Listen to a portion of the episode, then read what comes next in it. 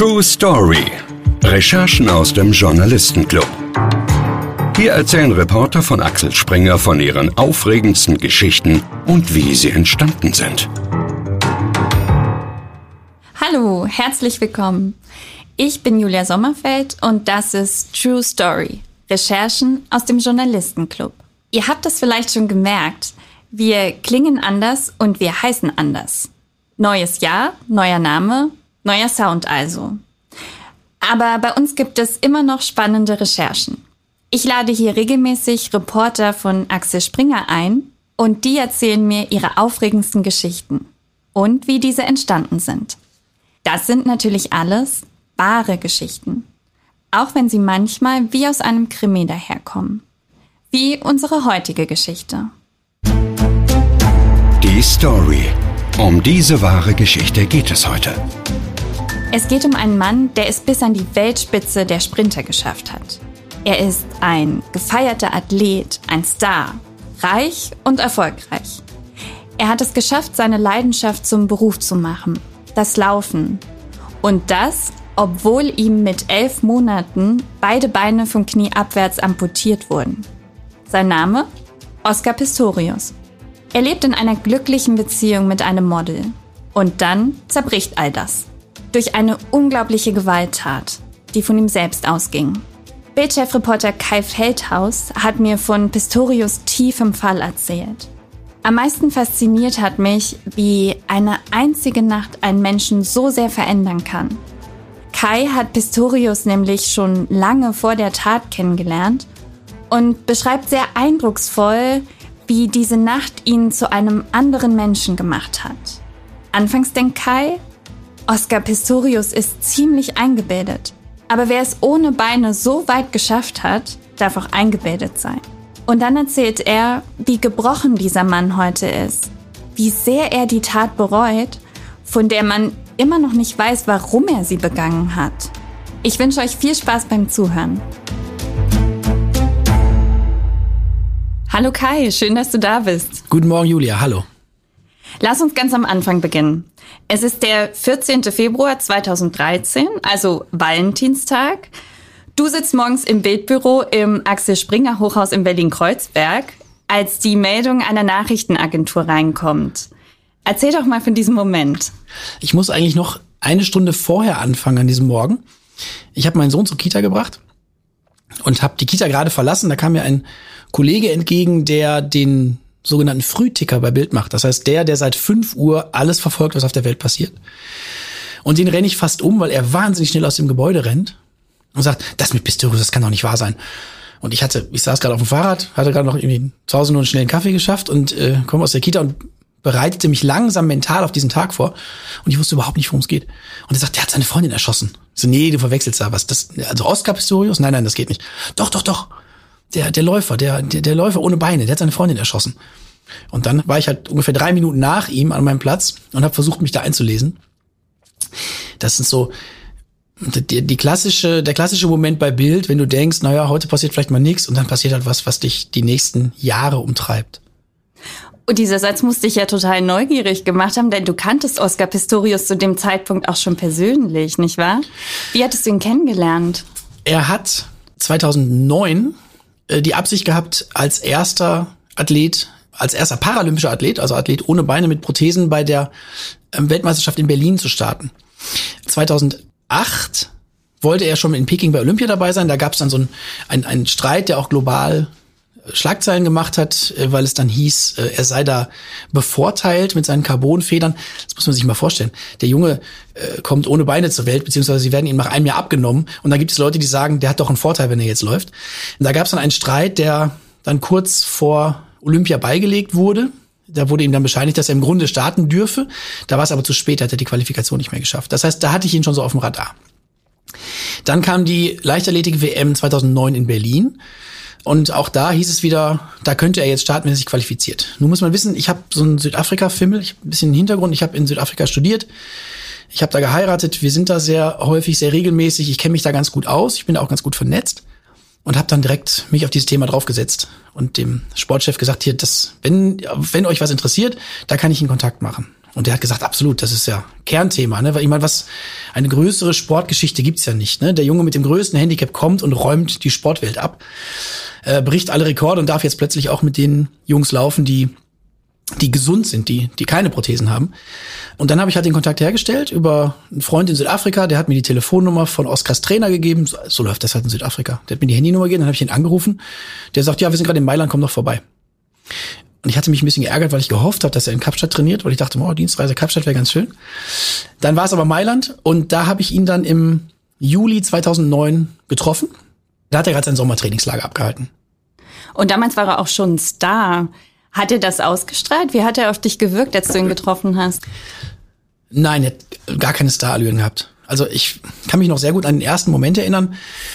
Wir saßen auf so einer kleinen Piazza im Café, wo wir verabredet waren und er kam über diesen, über so einen kleinen Platz geschlendert, in engen schwarzen T-Shirt und so einer Jogginghose, Turnschuhe und wäre da überhaupt nicht weiter aufgefallen. Also ein ziemlich muskulöser, großer Typ, so sportlich, aber er ist überhaupt nicht aufgefallen. Und Im Gegenteil, er war so ein bisschen, also so noch, er war noch recht jung damals, Anfang 20 und sehr, sehr jovial im Umgang. Also klassischer Kumpeltyp, ne, der auch sofort, mit dem sofort auf einer Wellenlänge bist, sehr nett, sehr mitteilsam, hat auch vollumfänglich erzählt von seiner Familie und von seiner Freundin, die damals noch eine andere war und von dem, was er so macht und von seinen Hobbys. Und ich habe ihn als einen sehr angenehmen Gesprächspartner erfahren, komplett ohne Allüren, der schon sehr von sich überzeugt war, also schon sehr, der sich selbst sehr gut fand und das, was er macht. Aber ich habe halt gedacht, okay, wenn du es schaffst, ohne Beine bei einer Leichtathletik-WM mitzulaufen, dann darfst du auch ein bisschen von dir überzeugt sein. Und dann, das schaffst du, glaube ich, auch nur, wenn du ein sehr starkes Selbstbewusstsein hast. Und das hat er ausgestrahlt. Aber es war ein total netter Termin. Wir haben danach auch noch Kontakt gehalten. Er hat ja dann diese, die Quali kurz darauf verpasst, wenn ich mich recht entsinne, also knapp verpasst. Und da habe ich ihm dann noch geschrieben, äh, Handynummern ausgetauscht, was ja auch nicht selbstverständlich ist bei, bei Sportstars, sage ich jetzt mal. Und habe ihm geschrieben, es tut mir leid. Und dann hat er zurückgeschrieben, ja, kein Problem, dann halt London 2012. Und das hat er ja wirklich geschafft dann. Ja. Du hast ihn jetzt beschrieben als sehr lockeren Typen, so ein bisschen von nebenan, der sehr an sich geglaubt hat und der auch sehr risikobereit war, glaube ich. Er hatte ja 2009 auch so einen Unfall. Ja, ja, genau. Äh, das meinte ich so mit jovial, ne? Also der ist so, äh, hat sich halt so als Abenteuersucher präsentiert. Und ich glaube, dass er das tatsächlich auch war. Der hat, also er hatte damals mehrere Motorräder. Wir haben lange über Motorräder gefachsimpelt, was er da hat. Und das waren alles so Dinger. Ich habe auch einen Motorradführerschein wo ich gesagt hatte, würde ich mich nicht draufsetzen. Das sind die klassischen Organspender. Also die, mit denen du dich halt auf jeden Fall kaputt fährst, weil zu schnell, zu viel PS und so. Und davon hat er gleich ein halbes Dutzend in der Garage gehabt. Und dann hat er auch noch beschrieben, das hatte ihn damals auch zurückgeworfen. Er hatte kurz vor unserem Treffen einen sehr, sehr schweren Speedboot-Unfall, weil er mit einem, mit einem Boot mit hoher Geschwindigkeit über einen Fluss bei Pretoria gefahren ist und da lag ein Betonsteg unter Wasser. Der war nur knapp überspült, den hat er komplett übersehen und ist dann halt mit diesem Boot da drüber, ist hängen geblieben, also Boot auf den Steg, er mit dem Gesicht aufs Lenkrad und hatte dann also mehrere Brüche im Gesicht, die genäht worden sind mit, wenn ich die Zahl richtig im Kopf habe, über 170 Stichen. Dafür sah er sehr, sehr gut aus. Also das waren wirklich nur noch feine Narben zu erkennen. Das hat man ihm auch nicht mehr angesehen. Aber äh, er hat halt darüber gesprochen, als wäre es halt so ein lustiger kleiner Fußballunfall, obwohl es mit Sicherheit lebensbedrohlich war. Also er hat schon das Risiko sehr gern in Kauf genommen, glaube ich. Mhm. Dann nochmal zurück zum Valentinstag 2013. Du liest dann nach, was da passiert ist. Und es wird deutlich, er hat offensichtlich gerade seine Freundin erschossen. Was machst du? Was sind deine nächsten Schritte? Also es, in diesem Falle war ich so ein bisschen zweigeteilt. Es gibt eine klassische Routine als Reporter. Du musst jetzt rausfinden, was passiert ist. Du liest dich ein bei dem, was in lokalen Medien gespielt wird. Je lokaler, desto besser, weil am Ende in dieser aktuellen Lage schreiben alle voneinander ab. Ne, das heißt, klar steht es dann auch schon bei der BBC und bei CNN. Aber ich habe dann halt erstmal geguckt, was macht Victoria News, weil die, bei denen wusste ich, die haben einen Reporter vor Ort. Die werden möglicherweise schon vor Ort da gesprochen haben mit meinem Vorwissen über Südafrika und die speziellen Probleme des Landes bin ich fest davon ausgegangen, dass das irgendwie mit einem Einbruch zu tun gehabt haben muss. Also irgendwie Unfall, Zufall, dummer, äh, dummer Zufall, weil ich habe ihn jetzt nicht als Gewalttäter gesehen und das konnte ich ihm, kann ich ihm auch bis heute, kann ich mir nicht vorstellen, dass er halt kaltblütig jemand erschießt. Das stand ja auch nie zur Debatte am Ende, wenn man ehrlich ist. Aber ich war dann so davon ausgegangen, okay, das, man muss jemand eingebrochen sein, dann hat er vielleicht in die falsche Richtung geschossen oder oder die Person getroffen, die er nicht treffen wollte, was auch immer. Das hatte ich immer so ein bisschen im Hinterkopf. Und es war ja sehr schnell dann, dann auch klar, Dass das am Ende die Frage ist, dass er Reaver erschossen hat, war ja keine Frage von Anfang an nicht. Das hat er, das hat er quasi beim Eintreffen der Ersthelfer schon zugegeben. Ne? Ich habe, ich habe, rettet sie, ich habe, ich habe auf sie geschossen, bitte, bitte rettet sie.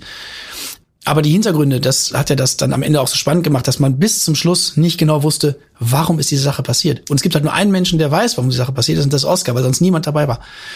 Ich hatte dann sehr schnell verstanden, dass das der, der Knackpunkt der Geschichte ist. Ich habe dann alle Telefonnummern aus meinem Handy angerufen. Oscars Handy war aus, da war noch seine Stimme auf der Mailbox. Er sagte, äh, ich kann gerade nicht sprechen, hinterlass mir eine Nachricht. Dann habe ich MP Low angerufen, das war sein Trainer damals, der auch völlig vom Kopf gestoßen war. Das ist ja mitten in der Nacht passiert in der Nacht auf den Valentinstag und wir reden jetzt von Valentinstag morgen. Das heißt, er hat auch noch nichts gehört. Er hat auch nur gehört, was passiert ist, aber er hat auch nicht mit Oskar sprechen können, weil er saß ja da schon in, in Haft. Und er sagt auch, ja, ich habe es auch nur gerade erst gehört, aber ich weiß überhaupt nichts, ich kann überhaupt nichts dazu sagen. Ich weiß gar nicht, was los ist. Wir müssen uns erstmal ein, ein Bild verschaffen. Und im Laufe des Tages waren die Handys dann plötzlich alle aus. Also Oskars Handy war dann aus, es wurde beschlagnahmt. Das hat er unter dieser Nummer auch nie wieder eingeschaltet. Und das, sein Trainer war dann auch nicht mehr erreichbar. Klar, da ruft dann halt die ganze Welt an. Ne? Also sie haben ja nicht nur mir ihre Handynummer ge gegeben, weil ich so ein netter Typ bin, sondern weil das, weil das macht man halt so in Südafrika. Da gibt man die Nummer halt einfach einfacher raus und irgendwann rufen dann alle Fernsehsender der Welt an und alle Zeitungen und dann macht man das Handy wahrscheinlich besser aus. Mhm. Du hast schon gesagt, es war nur eine Person in der Tatnacht im Haus, die noch erzählen kann, wie es ablief. Und Oscar Pistorius hat in der Tat danach Journalisten durchs Haus geführt und erzählt, was in der Nacht passiert ist. Da hören wir mal rein. Laut der Darstellung des Sportlers soll sich in der Tatnacht Folgendes zugetragen haben. Aufgeschreckt von Geräuschen läuft er über einen schmalen Flur mit Einbauschränken auf beiden Seiten ins Badezimmer, in dem er einen Einbrecher vermutet. Als erstes sieht Pistorius die Badewanne in der linken Ecke des Raumes. Um den Rest des Bades einsehen zu können, muss er noch einige Schritte weitergehen. In der hinteren rechten Ecke des Raumes wird die Toilette sichtbar. Dort hinter der verschlossenen Tür vermutet der Sportler den Eindringling und schießt. Vier Kugeln durchsieben die Tür, die Einschusslöcher im Marmor sind deutlich zu sehen. Vom Bad trägt Pistorius die schwerverletzte Steenkamp erst zurück durch sein Schlafzimmer, dann über eine Galerie zur Treppe. Über die Treppe erreicht Pistorius schließlich das Erdgeschoss seiner Villa. Hier legt er den leblosen Körper seiner Freundin auf den Boden. Wenige Minuten später erreichen Polizei und Rettungskräfte den Tatort und nehmen Oskar Pistorius fest. Er hat sein Haus seit der Tatnacht nie wieder betreten. Hast du mit Pistorius selbst über diese Nacht gesprochen? Nein. Ich habe danach nie wieder Kontakt zu ihm haben können. Ich bin ihm natürlich noch ein paar Mal begegnet, nämlich vor Gericht aber alle anderen Kontaktaufnahmen wurden immer abgeblockt. Wir haben dann später, da kommen wir ja gleich noch zu, unter anderen Umständen nochmal eine Handynummer bekommen, die er benutzt hat. Aber auch über die war er nicht erreichbar. Und immer wenn ich es versucht habe, ihn vor Gericht anzusprechen, das war im Grunde nicht denkbar. Ne? Das, ich weiß nicht, wer diese Bilder gesehen hat, der weiß, was da los war in diesem sehr schmalen, sehr vollen Gerichtsflur in Pretoria, wo wirklich Hunderte von Kollegen sich drängten und Schaulustige und die ANC Women's League und die Familie von Reva und die Familie von Oscar. Und es war einfach immer knallvoll. Und Oscar war immer umringt von drei oder vier Sicherheitsleuten und dann noch seinem Onkel, seinem Bruder, die ihn dann in diesen Saal, aus dem Auto in den Saal geschoben haben und wieder raus.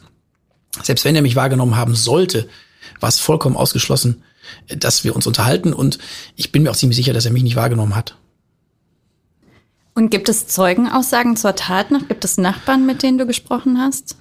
Man muss dazu sagen, dass diese Tat passiert ist im Silverwoods äh, Security Complex. Das ist eine Wohnanlage in Pretoria, wie es da, dort sehr viele gibt. Es ist ja bekannt, dass Südafrika ein massives Problem mit Kriminalität hat, auch mit Gewaltkriminalität, Einbrüche, Mord und Totschlag. Das heißt, dass sich viele vermögende Menschen zurückziehen in so Wohnanlagen, die halt von sehr hohen Mauern mit sehr viel Stacheldraht und sehr viel Stromzaun umstellt sind. Und innerhalb dieser Wohnanlagen können sie dann so ein bisschen eine Art normales Leben führen. Da kommt man aber nicht rein. Da kommt man auch als Journalist nicht rein. Wenn ich also in die Tür, ich war in Silverwoods an der Tür und habe gesagt, ich würde gern mal, und dann haben die halt gesagt, nee, hier würden total viele gern mal, aber hier kommt keiner rein, der hier nicht wohnt oder der nicht eingeladen ist. Ich kannte von der WM 2006 einen Nachbarn, also nicht direkten Nachbarn, aber in dieser Anlage, äh, einen, einen Menschen, einen Deutschen, der da wohnte. Mit dem habe ich mich dann getroffen. Der hat aber in der Tat Nacht nichts mitbekommen. Und am Ende hat der hat gesagt, ja, die eine Nachbarin hat erzählt, dass dies und jenes. Da muss man dann sehr vorsichtig sein. Wenn du nicht die direkte Quelle erreichst, also den Menschen, der etwas gehört hat, dann wird das halt oft auch sehr stark verwässert dadurch, was die Leute selbst lesen oder im Radio hören oder oder oder. Und dann kann man oft nicht mehr ganz trennscharf sagen, was haben dir die Leute wirklich erzählt oder was hast du vielleicht im Radio gehört. Weil natürlich der Laie da jetzt auch nicht so einen Wert drauf legt, wie wir als Journalisten, woher kommt diese Information? Ne, ich habe gehört, dass diese Nachbarin hat, äh, hat erst Schreie gehört und dann Schüsse. Und dann ist ja, die, wenn du dann nachfragst, hast du das gehört? Also hat die Nachbarin dir das gesagt oder ist das das, was du der Zeitung entnommen hast? Weil mit der hat die Nachbarin ja auch gesprochen. Und dann wusste er schon nicht mehr so ganz genau. Das heißt, Zeugen der Tatnacht selbst habe ich keine direkt gesprochen. Wir reden gleich noch weiter über das Gerichtsverfahren. Aber erstmal würden wir gerne ein paar Sachen über dich und deine journalistische Karriere erfahren. Reporterleben. Ab ins Rampenlicht. Ich stelle dir gleich ein paar Fragen, auf die du bitte möglichst kurz antwortest. Okay. Bist du bereit? Ja, klar. Du bist seit der Ausbildung an der Journalistenakademie bei Axel Springer. Wann und warum hast du beschlossen, dass du Journalist werden möchtest? Ich wollte Fußballprofi werden, habe sehr schnell festgestellt, dass es dazu nicht reicht, in sehr jungen Jahren, und habe mir dann überlegt, wie kann ich sonst zu einer Weltmeisterschaft fahren, wenn ich nicht spielen kann, ohne zu bezahlen. Und dann war Journalist die einzige Lösung. Für eine gute Recherche fliegst du auch mal um die Welt. Was war deine weiteste Reise bisher?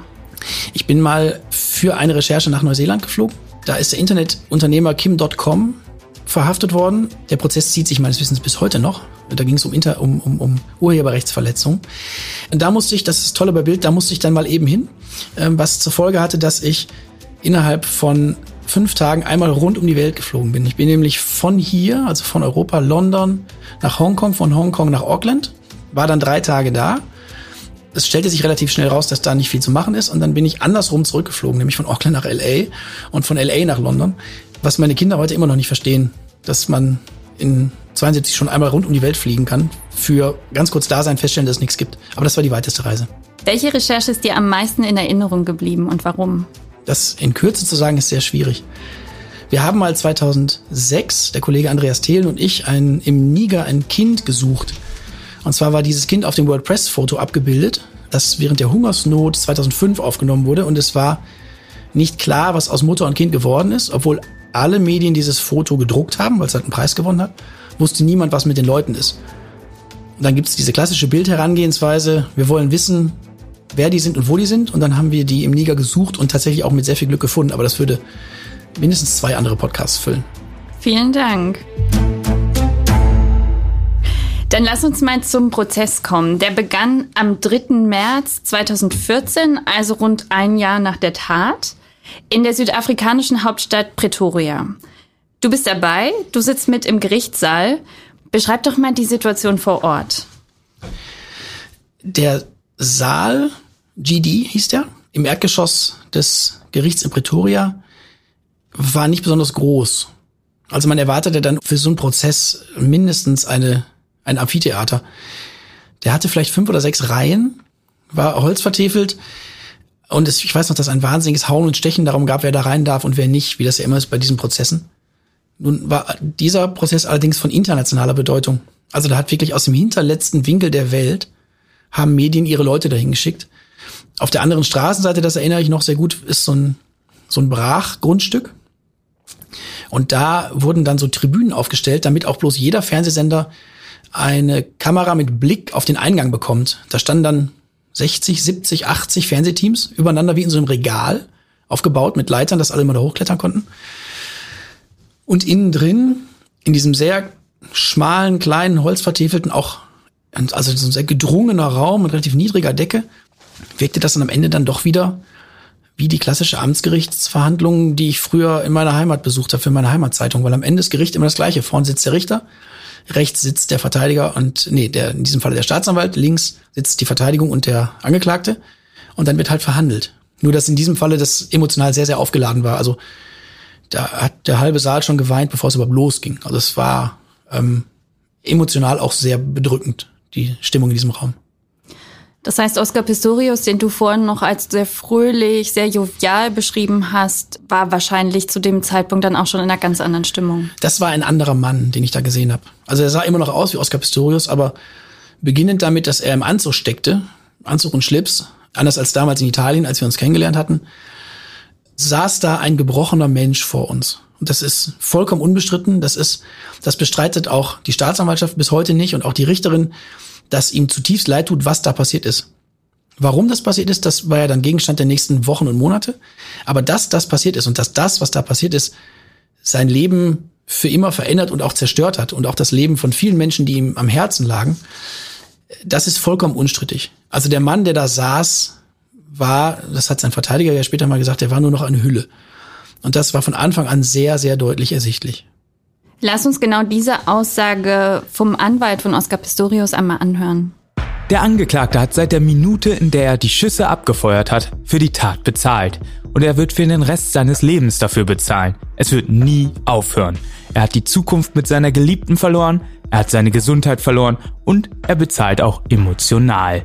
Wir behaupten, dass er nur noch eine Hülle des Mannes ist, der er einmal gewesen war. Es ging ja bei den Prozessen ganz schön hin und her. Also im ersten Verfahren ist Oscar Pistorius wegen fahrlässiger Tötung verurteilt. Die Staatsanwaltschaft geht in Berufung. Das Berufungsgericht spricht ihn dann des Mordes mit verminderter Tötungsabsicht schuldig, also das, was bei uns eigentlich Totschlag wäre. Wie geht Pistorius damit um? Wie hast du ihn erlebt in dieser ganzen Zeit? Ich hatte das Gefühl, dass jede einzelne Minute vor Gericht für Oscar eine eine Qual war, eine Tortur. Ich möchte das gar nicht werten. Also wer sowas tut, der hat das vielleicht auch verdient, dass er vor Gericht die, das durchleiden muss, weil wer natürlich noch viel mehr getroffen ist, sind Reavers Angehörige, die hinter ihm saßen. Reavers Vater, schwer krank, der sich einige Male in den Saal geschleppt hat, aber du hast halt gesehen, dieser Mann sollte nicht hier sein, der sollte das alles nicht hören. Als das Oscar das bereut, was er getan hat, war ab der ersten Minute ersichtlich. Barry Rue, der Anwalt hat ja auch gesagt, er bezahlt gesundheitlich dafür. Das war ihm ansehen, also er war sehr schmal geworden, er war sehr fahl, er hat ja auch, ist ja mehrfach, in, also nicht in Tränen ausgebrochen, sondern hat ja Nervenzusammenbrüche erlitten vor Gericht. Er ist ja von der Bank gesunken. Er hat sich mehrfach in einen Eimer übergeben, je nachdem, welche Details da besprochen, welche Fotos gezeigt wurden. Und das in einem Ausmaß, das würde ich mal behaupten, kann man nicht schauspielern. Also er, er hat äh, das, was er da, was er da durchlebt hat, durchlitten hat, das war ganz echt und ganz kam aus tiefster Tiefe. Die Frage, die wir uns dann gestellt haben als Berichterstatter, um wen weint er da eigentlich? Um Reaver oder um sich selbst? Aber dass er ein Gefühl tiefster Trauer und auch tiefster, äh, tiefsten körperlichen Schmerzes durchlebt hat, das ist vollkommen unbestritten. Was ist für dich das Besondere an dieser Recherche gewesen? Nun, als, als Bildreporter habe ich sehr viel mit Verbrechen zu tun, mit Straftaten. Bei Morden oder bei Totschlag ist es ja häufig so, dass nicht ganz klar ist, wer hat's getan. Hat's der Mensch, der da vor Gericht steht, wirklich getan?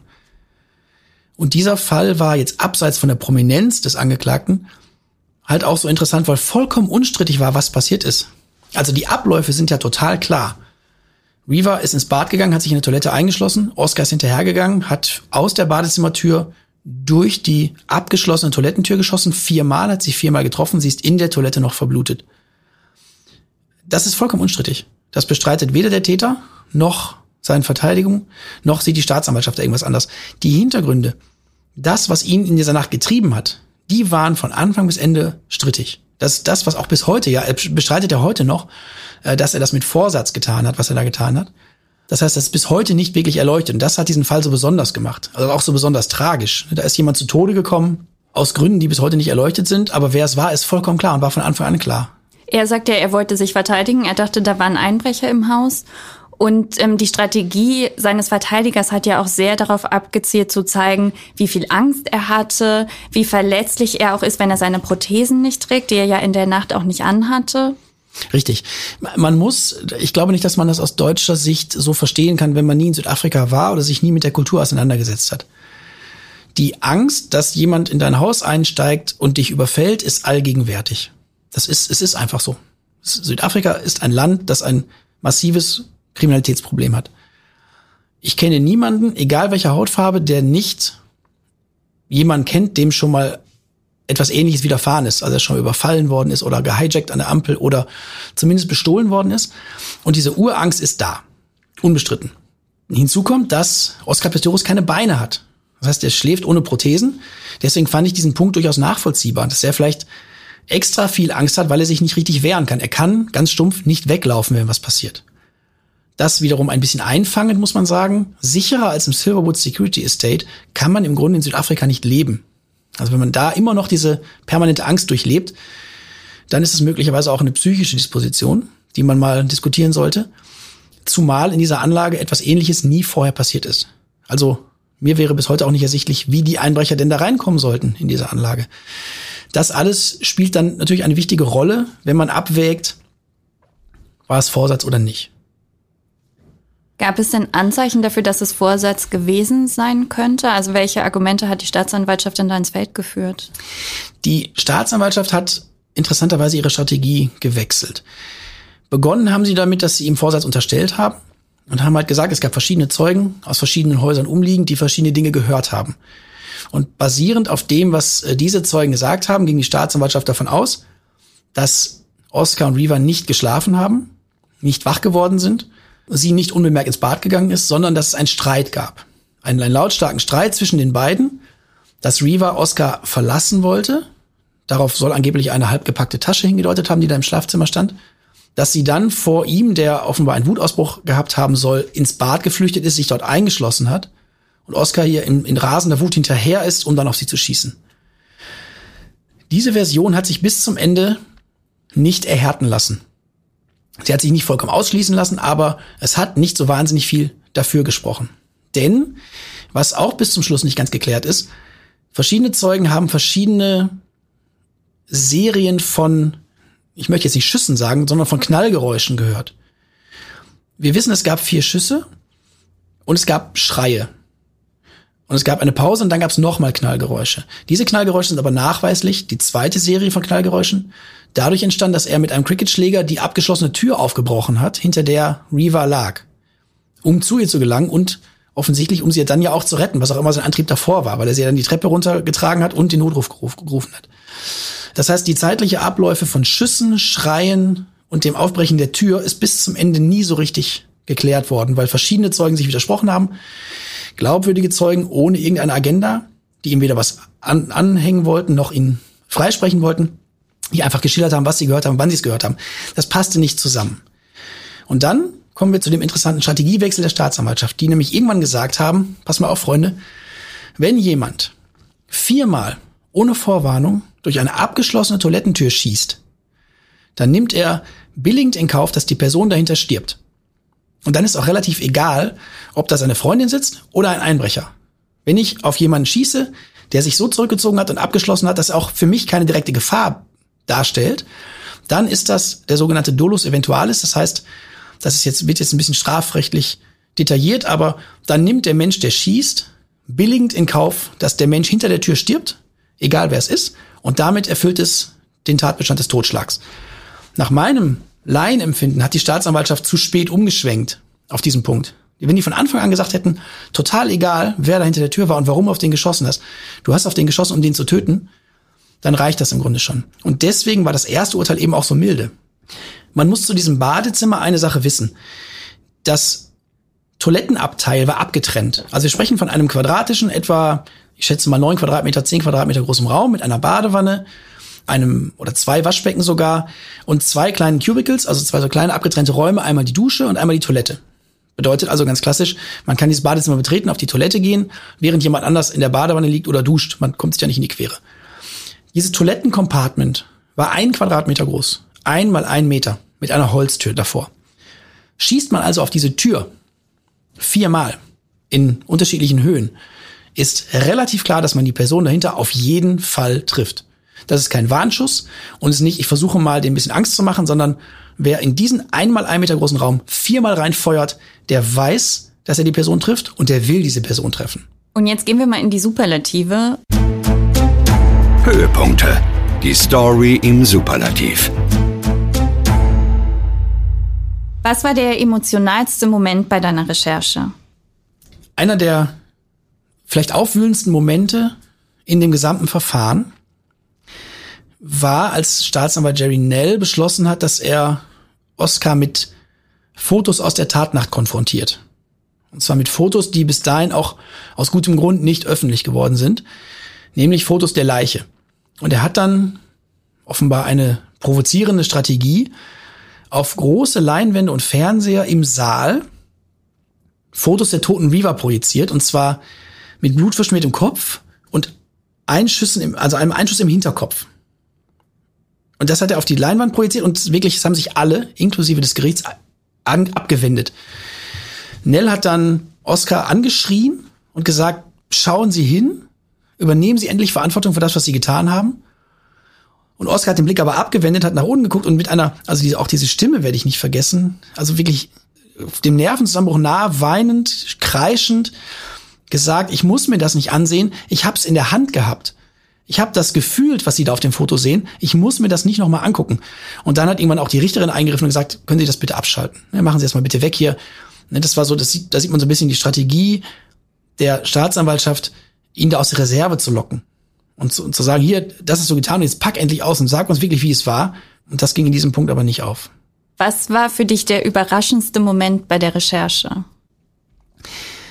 Diese ganze Geschichte um den Tod von Riva Sternkamp und den Prozess gegen Oscar Pistorius hat für uns eine sehr, sehr überraschende Wende noch genommen, die dann etwas später auch international Schlagzeilen gemacht hat, die mich aber das Ganze in anderem Licht nochmal hat sehen lassen.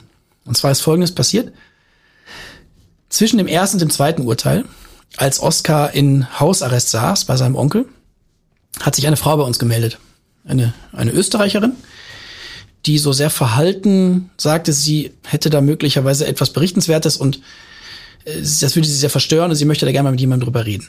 Nun muss man wissen, dass sich bei uns jeden Tag Dutzende von Leuten melden, die irgendwas Berichtenswertes glauben, erlebt zu haben. Ganz häufig ist das nicht so.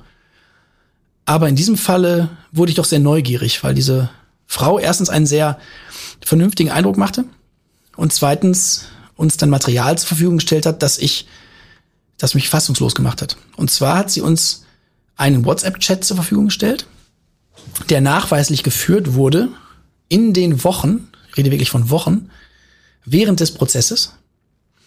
Das ließ sich dann auch mit Zeiten abgleichen, dass halt während des Prozesses keine Chatnachrichten kamen, in den Pausen aber dann umgehend wieder welche und sobald der Prozess weiterging, kamen wieder keine Nachrichten.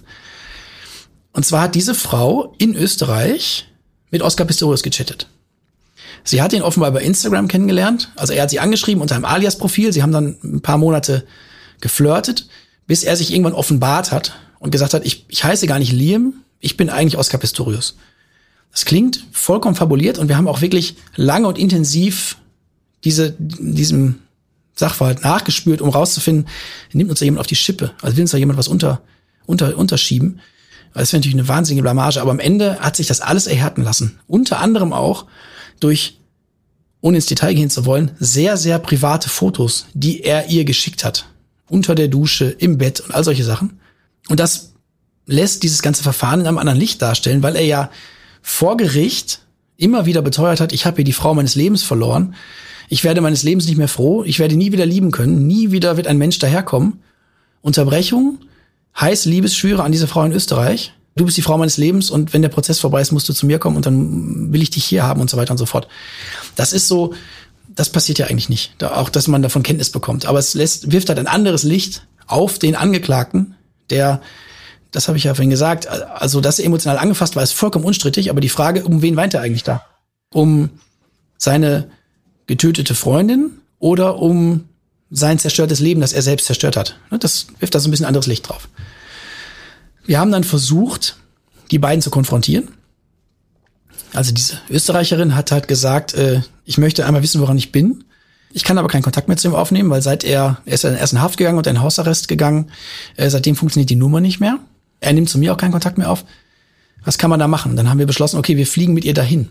Wir fliegen mit ihr dahin, fahren zum Haus des Onkels und versuchen da die beiden in Kontakt zu bringen. Das haben wir gemacht. Sie hat dann einen sehr persönlichen Brief geschrieben, wir sind zum Haus gefahren, sie ist alleine hingegangen, hat an der, an der Pforte geklingelt, das ist eine riesengroße Villa in Pretoria. Da kam ein Sicherheitsmann und sie sagte, ja, sie, sie sei so und so aus Österreich und sie habe einen Brief für Oskar, mit dem sie lange befreundet sei und so weiter. Und der hat sie dann eingelassen, gesagt, Oskar ist nicht da, aber der bewohnte da so ein, so ein, so ein kleines Nebengebäude. Da können Sie den Brief einfach ablegen. Und das hat sie dann getan. Da stand halt drin, ich bin in Pretoria, nehme Kontakt zu mir auf, hier ist meine Nummer, ich bin vier Tage hier, ich will von dir hören. Da passierte dann nichts vier Tage lang.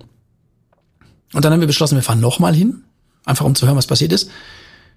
Und als diese Frau dann da aufkreuzte, ist der Sicherheitsmann so dermaßen aus der Haut gefahren gesagt, auf gar keinen Fall betreten Sie das Grundstück, jemals wieder verschwinden Sie hier, niemand möchte hier mit Ihnen sprechen, niemand möchte hier äh, Kontakt zu Ihnen aufnehmen, gehen Sie einfach, gehen Sie weg. Oskar möchte nicht mehr mit Ihnen sprechen. So.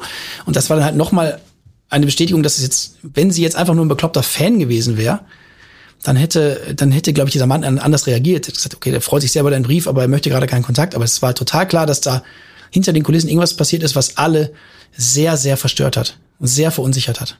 Ich hatte da Kontakt zu seiner damaligen Pressesprecherin, die wir natürlich vor der Veröffentlichung auch damit konfrontiert haben und gesagt, pass mal auf, das hier haben wir. Und die wurde dann auch sehr zögerlich und hat Rücksprache gehalten und hat gesagt, ich kann ihn gerade nicht erreichen, er kann sich dazu gerade nicht äußern. Ähm, diese Fotos, ja, weiß ich auch nicht genau, woher die sein können. Müsste ich ihn noch mal befragen? Kannst du mir mehr, mehr Material zur Verfügung stellen? All das wäre es ein leichtes, es wäre ein leichtes gewesen zu sagen, da ist nichts dran. Das stimmt alles nicht. Das ist alles Unfug. Äh, ihr seid da einer Betrügerin aufgesessen. Aber auch das kennt man ja aus der Erfahrung. Dann, wenn dann so laviert wird, so, hm, ich weiß nicht, wir können nicht genau, können wir später noch mal, dann ist total klar, okay, da ist richtig was im Busch.